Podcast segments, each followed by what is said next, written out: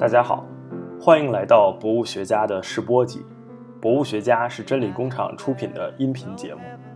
我是真理工厂的主笔杨正。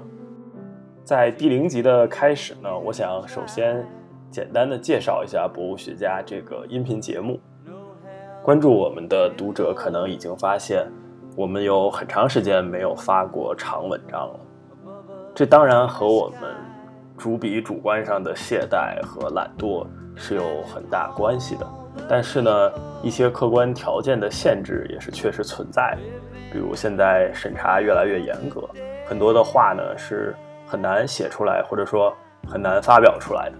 但是呢，没有发文章，并不代表我们就没有想要说的话，也并不代表我们就没有想要分享的想法。所以呢，我们就打算采取这种比较新颖的音频节目的方式，去针对一些热点的问题或者一些有意思的话题来进行交流和讨论。其实现在有很多非常受欢迎的播客节目，所以我们在制作《博物学家》的时候。也会去对他们的形式进行参考。我们目前的设想是一期节目当中是有两三位主播就一个问题进行大概三十分钟、四十分钟左右的探讨。这种形式其实是非常随意的，听起来就像是聊天一样。但是根据我们尝试了几次的经验来看，这样的交流其实是能够使参与者有所收获的。所以从某种意义上讲，我们也希望正在听这段音频的你，同样成为参与者，能够一起参与到我们的这种交流当中。我们也特别欢迎对各种不同观点的回应和批评。你可以通过在公众号留言或者发消息的方式来和我们取得联系。另外呢，由于本集节目也是我们对这种新形式的第一次尝试，难免会有很多的问题和缺漏之处。我们也非常欢迎大家多多的提出建议，如果可能，我们也会尽量的去做得更好。最后呢，我们还是要特别说明，节目当中所有主播的言论都是个人观点。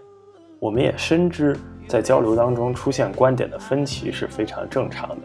同时呢，我们也希望这种分歧都能够通过文明的方式得到解决。最后，祝大家收听愉快。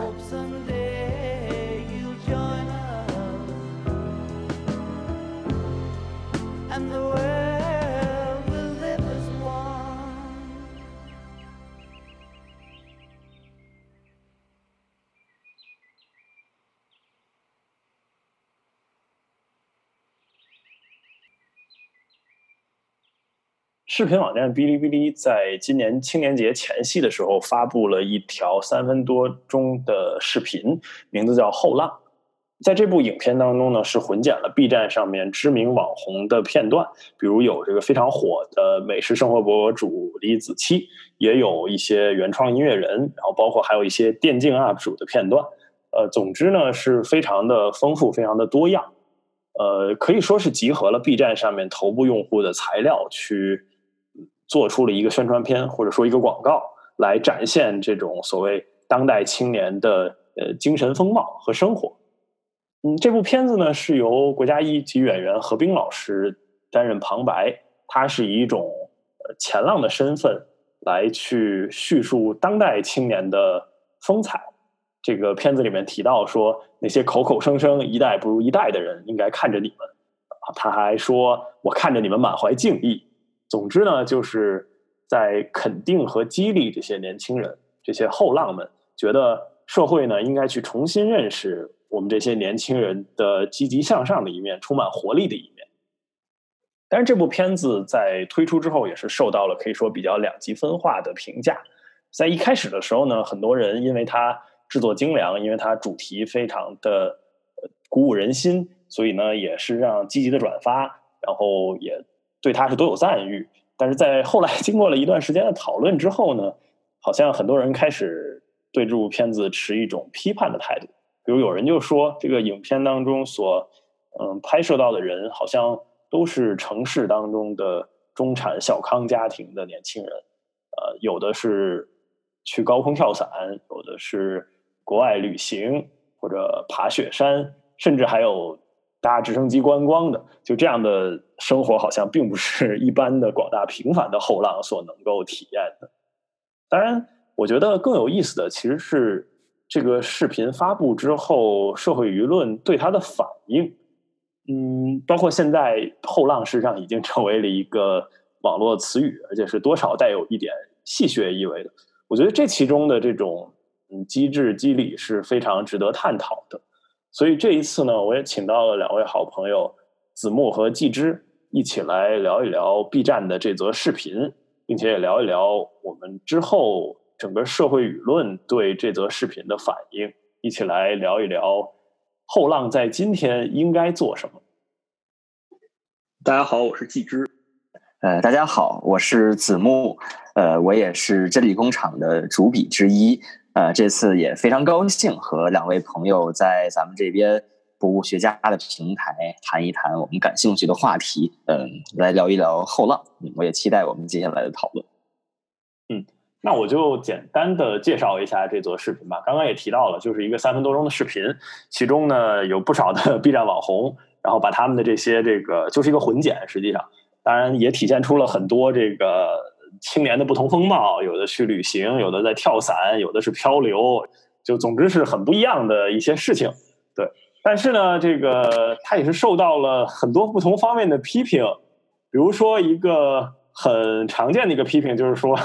都二零二零年了，还用这种宣传策略，你实在是太落伍了。就这种宏大叙事，呃，并不在乎你所去描述那个主体的这么一种叙述方式已经过时了。你别看你是 B 站，好像是年轻人用户很多，但是呢，呃，你这种假大空式的口号实在是内容过于空洞。我们觉得你何冰老师在那儿。呃，嘟嘟囔囔说出来一堆排比句，我们实在是没什么心思享受。努力活着已经很不容易了，谁有时间听你絮絮叨叨的？就是这是一种这个比较常见的批评，就是说我们宣传片仍然没有走出过去那种假大空的这么一种视角。当然，另一种非常有见地的批评，就是从一种阶级视角上，很多人会说，在后浪这个视频当中出现的那些年轻人，其实并不是我身边的人，就我实际上是被代表了。呃，我并不觉得我周围的有哪个青年真正能够生活的像 B 站那个视频当中一样。嗯嗯，呃，我感觉可能他的这个阶级视角是有一些偏差，或者说他没有全面的去审视我们所处的这样一个时代背景之下，我们的青年处于一种什么样的状态当中。呃，我觉得他可能他在谈到说我们有更多的选择的机会的时候，或者说我们。能够有面对着各种各样不同的东西、新鲜的东西，值得我们去尝试的时候，他可能我觉得更加定位于的是一些，呃，我个人认为是一些中产阶级，包括像以上的一些这样的家庭的他们的孩子，我觉得他们的家庭可能会给他们提供更好的生活条件，以及他们可能会不会为很多东西担忧，因此我觉得可能会相对于我们其他人来讲，会有更多的选择的空间和试错的空间。而尤其是在现在这种中国的这种社会背景之下，可能很多人发愁的东西，呃，是一种很多的一种生活必须的东西，或者说是我们有很大的一种机会成本，让我们去放弃考虑很多，就是那些呃，就是那些美好的东西。所以我个人感觉，它可能会有一些呃，这个主体有一些偏移，或者说是有一些高攀不起的感觉吧。嗯是的，然后就是很多左翼视角下对于后浪这个宣传片的批判，主要就认为它实际上是忘记了呃所谓的阶级叙事、阶级史观，或者说它完全是一种呃小布尔乔亚式的一种呃景观社会，营造起这样一种景象。然后它既没有里边没有体现出和真正的所谓的生产者或者是劳动者相关的一些画面，然后呢，它它里边完全是。呃，对于这种后浪那种描绘，完全是一种消费式的描绘。然后五月四号的时候，在 B 站有一个叫做“朱一蛋”的团队上传了他们自己制作的一个叫做“飞浪”的一个呃类似的一个视频。然后这个飞浪视频其实是一种非常辛辣的对于呃后浪的解构。朱一旦是一个资本家的形象，或者说是一个呃有钱人的形象。核心是说站在这样一个资本家的立场上。然后来对所谓的韭菜或者说所谓的劳动者进行忽悠，说啊，我很我作为一个呃有钱人，我很羡慕你们，然后你们拥有着我我所积累的财富，都是为你们来参加工作来提供了一个机会。然后你们有机会去非洲，然后见识非洲的这样的一个广阔天地，然后在非洲广阔天地下可以大有作为，然后可以为我的这个呃工厂去呃劳动啊，去生产呀这样一个状态。然后呢，这样一种飞浪其实就是在用韭菜视角来对于这个后浪进行了一种非常尖锐的解构，把它那样一种宏大叙事，然后视作了一种是对于韭菜的忽悠，我们可以这样这样来理解它。然后这个是一个比较有代表性的一种回击。嗯，就是说从一种左翼的视角去对后浪这个视频进行一种解读。刚刚提到的这种呃消费对消费主义的推崇，比如说这个有一个呃清华的一个学生开了一个公众号，他自己对这个后浪视频里面的这种消费主义倾向，可以说进行了一种数值上的这么一种统计。他自己算了一下里面所涉及到这些活动和你需要那些器材。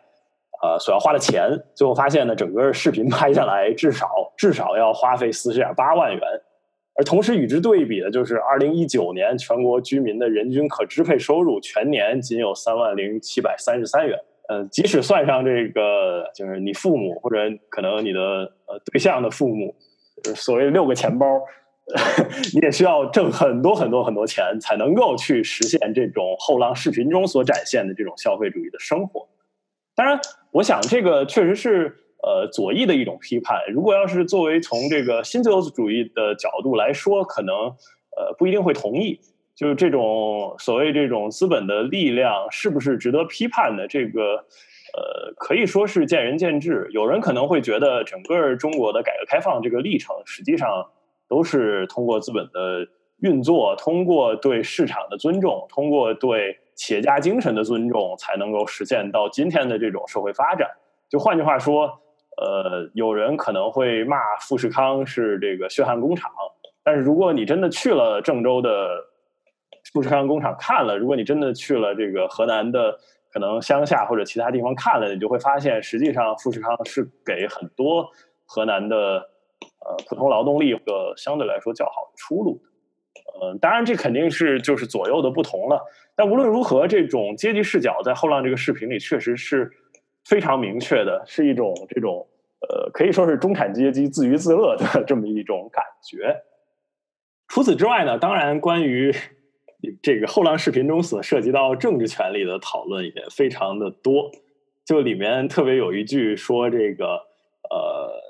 文明的成果都层层打开，你拥有了选择的权利。就但是很多人当然会就此反驳说，我在我在中国啊，朋友们，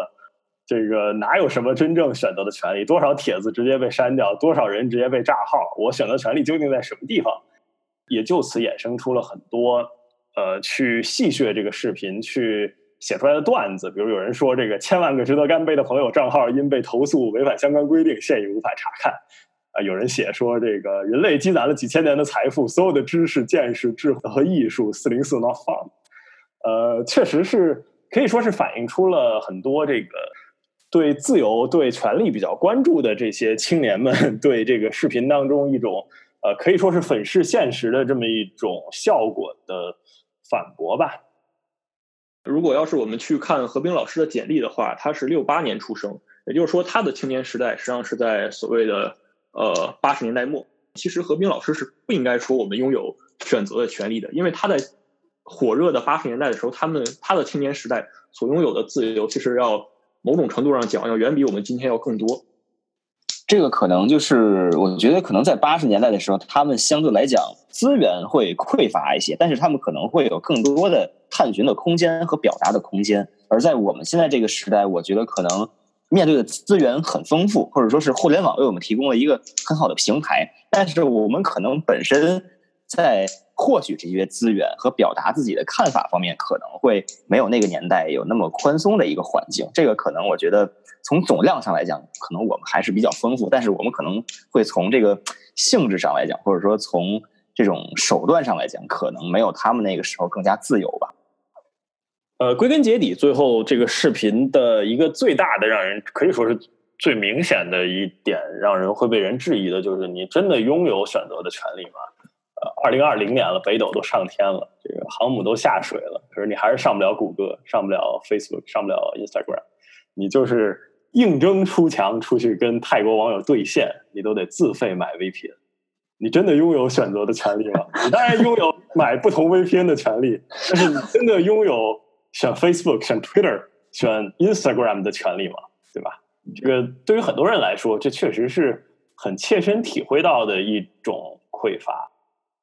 就是说，在这部后浪的视频里面所提到的，你拥有了前所未有的梦寐以求的权利、选择的权利。这种权利实际上并不是政治权利，而是一种。从社会角度，从社会消费角度生发出来的一种消费的权利，你因为经济发展，你有了更多的选择不同商品、不同服务的权利，但并不代表你有更多的去发表言论、去呃交换思想的权利，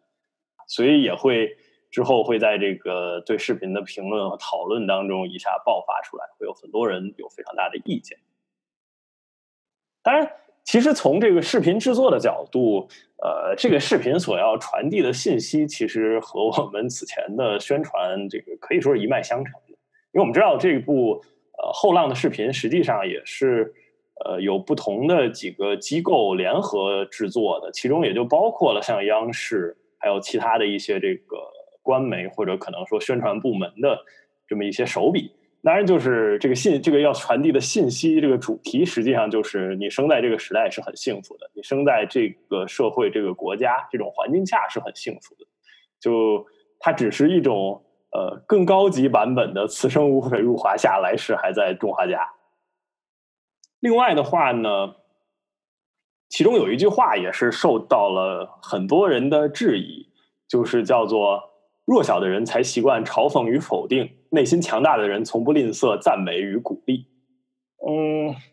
这这里面可以说是有一种呃社会达尔文主义的感觉在里面，就是好像你弱小是因就是你没有成功，是因为你确实能力就不行。在我们这个伟大的时代，任何一个努力的人都可以成功，任何一个内心强大的人都可以实现自己的梦想。就在准备这期节目的时候，正好出了这个山东的一位九十年代末的考生在高考当中被人顶替的这么一个事情。对于这件高考被顶替这件事，有一种评论说的是，就是你看这位被顶替的这个考生，不是过得也挺好吗？他在这个杭州也买了房，呃，同时也是一个公司的主管电商的这个呃，应该是高管，就好像过得也非常好。这意思就言下之意就是说，呃。虽然他当年是被顶替了，但又如何呢？真正内心强大的人，不是最后还是成功了吗？我觉得其中和这个事情完全一样的内核，就是其中那种带有一点社会达尔文主义的那种内核，就是完全缺少一种对这个社会当中弱者的一种共情，完全是一种呃唯权力至上、唯唯成功至上的这么一种整个社会的风潮。我觉得确实，这种视频里所带给我们的这种感觉，也是一个可能会让人很不舒服的地方。刚才说到后浪代表了一种中产阶级的趣味取向，其实在这块儿也有所体现。一方面，后浪这个宣传片，它是期待它的受众不要去关注社会上那些不好的现象，或者说进而不要去关注那些处于不利地位的弱势群体的。另外一方面呢，后浪同时又在告诉你。说你的生活已经够好了，你也不用再去关注那些权贵或者说是呃上层的这样一种既得利益者，然后告诉你说，呃，你已经够好了，你这样就你只需要去消费，就已经是一种非常值得人称赞或者值得人羡慕的一种生活了。嗯，确实，就是这种这个消费主义的这种这种视角，在这个视频当中真的是比比皆是。很多人对现在的青年，包括。呃，对现在的社会整个都是有一种批判，就是从这个消费主义入手。比如说，这个豆瓣上就有说，呃，你们这些后浪只知道选择手机、选择学区房、选择要买车、选择要如何成功、选择要说要过别人想让你过的生活。呃，其实某种意义上讲，从商业上来说，这倒确实反映了这个视频做的是非常的好。我倒觉得，本身消费主义是错吗？我觉得并不是错。我喜欢各种不同的消费方式，这是错吗？这个好像也谈不上。但是呢，说到底，它的核心还是因为这个在自由市场得到了蓬勃的发展，在经济得到了发展之后，而与之相对应的政治权利有没有跟上？这种如果用马克思的这个话语体系来说，就是经济基础决定的上层建筑，这上层建筑有没有随着经济基础去进行改变？嗯，这个东西很明显，就今天的情况来看，大部分人都是不满意。这个也是引起了很多人对 后浪本身的一种嘲讽，就是 这个有人说，有人在微博上发段子说：“你以为的后浪是价值多元、和而不同、勇于创造、不屑主流价值、传统价值那一套，不被任何意义上的集体主义束缚，不以成就论英雄，有自己的人生观、价值观，尤其不屑被定义。”而现实中的后浪是什么呢？是身着汉服、转着是共青团中央的微博，在八组里扒作家、医生和教授的政治不正确言论，随手举报偶像的竞争对手或者耽美网文网站，在五四青年节被 B 站的视频感动的热泪盈眶。呃，可以说是一种对啊，对现在这种呃更盛行的这么这种呃价值体系的一种嘲讽吧。当然，与这种。B 站的后浪视频相对应的视角是另一种可以说比较平民主义的视角，是一种更普通、更平凡的一种视角。这个最典型的就是快手的宣传片，快手也做了一个形式上非常类似的宣传片，名字叫《自己的英雄》，也叫《看见》。它里面的讲述者是之前很有名的这个奥利给大叔，叫朝阳冬泳怪哥。然后这个片子的主题就和。呃，和 B 站那种呃很光鲜亮丽、很很有高级感的那种那种拍摄方式是很不一样的。他所所反映的这种主题，用他自己的话说，叫做“我们是世间的尘埃，却是自己的英雄”。呃，也就是说，他想要力图反映的是一种在平凡生活当中也可以去呃找到美，也可以去实现自己的价值，也可以去拥有很。值得一过的人生，这样一种价值，嗯，所以我觉得，尽管快手这个视频同样是鸡汤，同样是呃加了滤镜的生活，并不是真实的现实，但是呢，呃，至少这碗鸡汤用的是鸡肉，不是天鹅肉，这碗鸡汤还能喝，所以我也建议大家都去看一看快手的这个视频。某种意义上讲，其实，呃，快手和 B 站之间的这种视频。主题上选择上的不同，实际上，呃，就是两个中国的不同。我们之前这个总理有提到说，中国有六亿人的月收入在一千元以下，而实际上这部分人和我们当中的绝大部分人能够听到这段音频的人的生活是极少会有交集的。就实际上，这种社会流动性是越来越低的，所以。我觉得为什么快手这个视频很值得一看呢？就是它让我们看见真实的中国，它让我们知道，尽管大家生活很难，但是还是有很多人在特别努力的活着，而这件事情本身就是值得尊敬的，就是值得去赞美，甚至值得去歌颂的一件事情。所以，我觉得快手这个视频是非常让人感动的。快手和 B 站的视频实际上是呃两种完全不同的思路。快手的这个视频是承认我们所在的社会的这种残酷性，但是呢，在承认了之后，仍然要带你去看这种呃鲜血淋漓背后的美好。而 B 站呢，是把这些美好的、特别漂亮的东西都直接怼到你的眼前，强迫你看，强迫你去接受，就让我想起那个那个苏联笑话，就是不读共共青团真理报的话，我怎么知道自己生活的很幸福？有点这种感觉。我们就再来说说这个 B 站视频里面的这位讲述者，就是何冰老师，呃，国家一级演员，他也当然是非常符合 B 站的这个主题，就是一种很正面的形象。但是呢，可能有一些人就会说了，这位一九六八年出生、今年五十二岁的前浪，用如此这种呃训斥或者宣教的口吻去和后浪，好像是进行训话，会不会显得爹味儿太浓了一点？就可能有一些人会去质疑。如果要是后浪真的像你说的那么优秀、那么正面、那么值得去赞扬的话，那这件事情还需要你来说吗？又怎么会轮得到你来说呢？呃，我之前跟朋友聊天的时候也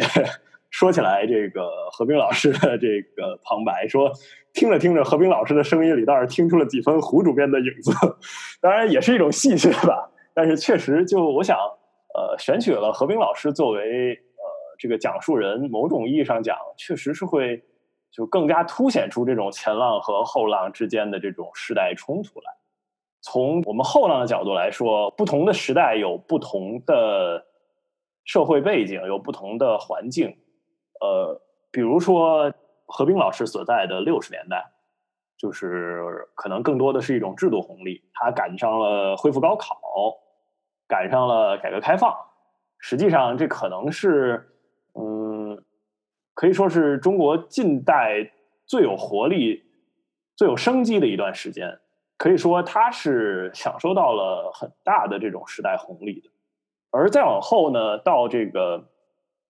B 站的老板和这些互联网企业的这个一代，就比如呃字节跳动张一鸣这一代，实际上就是八十年代，他们享受到的红利当然就是互联网，就是嗯，就是这个互联网引进中国了之后，这项技术带来的这种技术红利，比如说我们所说的这个现在 BAT、百度、阿里巴巴、腾讯，实际上都是都是站在这股互联网的潮头上的弄潮儿。所以这些前浪实际上都是某种意义上讲都是有我们所从未享有过的这种优势。当然，就我们的这种九零年代或者是零零年代的人来说，我们又有什么红利呢？我们可能可以说我们是正在享受这种全球化的红利，因为我们知道在这个世纪之交，我们呃加入了世贸组织，我们经济迅速的发展，对外的贸易都实现了这种。阶梯式的跃升，但是到今天，我们反观这个这个融入世界的过程，到今天中美贸易战如火如荼，到今天新冠疫情使全球都陷入到了经济衰退当中，在这种背景下，在这种语境下，我们又还有什么红利能够得以享受呢？全现在全球化的浪潮还足以给我们带来，嗯，带来一种向前的。动力吗？这些问题确实是，嗯，确实是有很多人会去质疑的。红利有的时候可能还是一种比较乐观或者说比较积极的一种描述吧。但是实际上，真正的就是刚才杨正说，我们是享受到全球化红利的一代，但是真正所面临的恰恰是一种反全球化的一种潮流，一种全球性的一种危机的一种萌芽状态。所以其实。从这种角度上来讲，我们真正需要去思考和面对的是一个可能会更加呃动荡不安的一个世界。确实是这样。就比如说今天的新冠肺炎疫情，呃，中美之间的这种脱钩论现在甚嚣尘上，呃，包括 很多后浪现在兴起了入关学，兴起了加速学，就这种不同的对全球化的理解，或者很多时候是逆全球化的理解。实际上，确实是要值得我们去好好的去反思，好好的去重新去想，是不是要对这些全球性的问题或者全球性的挑战做一种更新的回应？这种以前的范式可能已经失灵了，并不能够再继续的给这种呃全球共赢的发展提供一种依据。包括回到我们刚刚说到的这个不同年代的。不同年代的后浪有不同年代的红利。最典型的，比如说是八十年代的 B 站老板这一批人，或者知乎老板这一批人，呃，他们是享受到了互联网带来的这种技术红利的。但是呢，互联网当初的初心又实现了吗？互联网最初是希望构建起来一个完全平等、完全匿名，大家可以畅所欲言，实现充分的自由，大家都拥有充分的权利。呃，任何一个。政治实体都很难去对其进行一种独裁式控制的这么一种环境，是一种现实中的乌托邦。但是到今天来看，这种乌托邦是实现了还是失败了？在我国的这种语境下，互联网究竟是作为了一种促进自由、促进权利的这么一种工具，还是作为了一种圈钱割韭菜的工具？我觉得这个答案已经很明显了。那最后，我们就来这个。用什么是好的后浪来做结尾吧。有一种叙事可能是说，就是我们现在需要的，并不是一种什么样是好的后浪的这么样一种范式，我们并不需要这样的正能量，我们需要的是解构一切，我们需要把这种对后浪的任何期望、任何呃寄托。都消解掉，我们应该让后浪完全自由的生长，它自己长成什么样就是什么样，这样才是真正对人实现了尊重，才是可以说实现了一种更新的人的解放。这种观点的拥护者可能会说啊，对后浪的大部分寄托、寄语或者是期望，其实都充满了爹味儿，就是 都是前辈仗着这个年龄或者年资上的优势要对你指指点点，而实际上呢，这些东西都要自己去悟。即使像有这些小粉红，有这些出去出征跟别的国家网友对骂，然后口出粗鄙之语的这些人也没有关系的，因为你在这个环境下，你受了粉红教育，你最后当然就会得出小粉红，这是很正常的。而这些人呢，只要进入社会以后多挨几次铁拳，这自然就很老实了，也就都明白了，也就不可能再像原来那么粉红了。当然，这也是一种一种想法吧，可以说是一种放任自流的范式。当然，另一种与之相对的就是。后浪作为青年，仍然是要有青年的样子，仍然是要有一些追求的。一说到青年，可能想到更多的会是五四青年。所以到今天，五四五四精神又意味着什么呢？这个问题或许也是值得我们这些后浪去思考的。嗯，如果我们在今天试图重新理解什么是青年，或者说什么是五四精神的话，其实我觉得我们可以回到一九一九，回到那样一个历史处境当中去，然后我们从。一百一百年之后的今天来回首，然后去看看说那个时代真正在今天来看值得我们去学习，或者说值得我们去呃反思和吸取教训和经验的青年是什么样子的？呃，确实，刚才我们谈到了五四，呃，怎么去思考这个时代的五四精神？怎么去思考我们这个时代青年们，我们所谓的后浪们应该去做一些什么？这个可能也是值得我们去思考的问题。所以我也想到了，就是疫情期间吧，就当时流行着一句鲁迅先生的话，我觉得当时非常的呃，让我们都有感触。他说：“呃，愿中国的青年都摆脱冷气，只是向上走，不必听自暴自弃者的话，能做事的做事，能发声的发声。呃，有一分热，发一分光，就令萤火一般，也可以在黑暗中发出一些光，而不必等候。”举火，呃，所以我觉得这段话对于任何一个时代，它可能都会有一种价值。可能我们这个时代有些东西是过去了，但是有些东西我们也需要看到未来，看到我们自己能够存在的价值和我们的方向。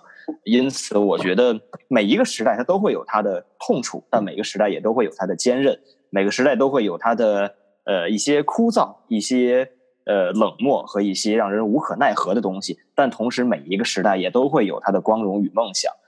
因此，我个人感觉，作为我们这一代人，即使面对着如此多的一些困难，如此多的一些挫折，但我们也应该去不要去妄自菲薄，也不要去乱扣帽子。我觉得我们也不是垮掉的一代，也当然也不必得每个人都一定要去非得奔涌不可。我觉得我们就是自己，应该在一种艰难的时代当中去寻找自己的。快乐和自在，这可能就是我们作为一个人来讲应该去做的事情，去发出自己的声音，去表达自己的看法，去展现自己的个性，做出自己的选择。我是认同说，我们所面临着很多的选择，尽管这些选择可能对于很多的中产阶级的子弟来讲，他们会有更多的空间，但我想每一个人作为生命的个体来讲，我们会有自己的自由，而这些东西，我觉得可能是作为我们的生命最宝贵的一种价值。因此，我倒觉得。呃，现在尽管是可能会很多人会觉得很灰暗，但是我觉得可能有影子的地方总会是有光芒。我们也需要去做出属于我们自己的、符合我们自己内心的选择。我觉得这个可能是我们真正的需要去追寻的意义和价值。嗯，谢谢子木，子木所写的新年献词一向是以一种最后很积极、很正面的这种感觉去做结的。当然，确实，我想我听到的感触最深的一点就是，每个时代都有每个时代的痛处，但是每个时代也都有每个时代的机遇。呃，我觉得真的是这样。所以，那最后也就祝我们每一朵后浪都能激起自己的浪花吧。我们本期就到这里吧。don't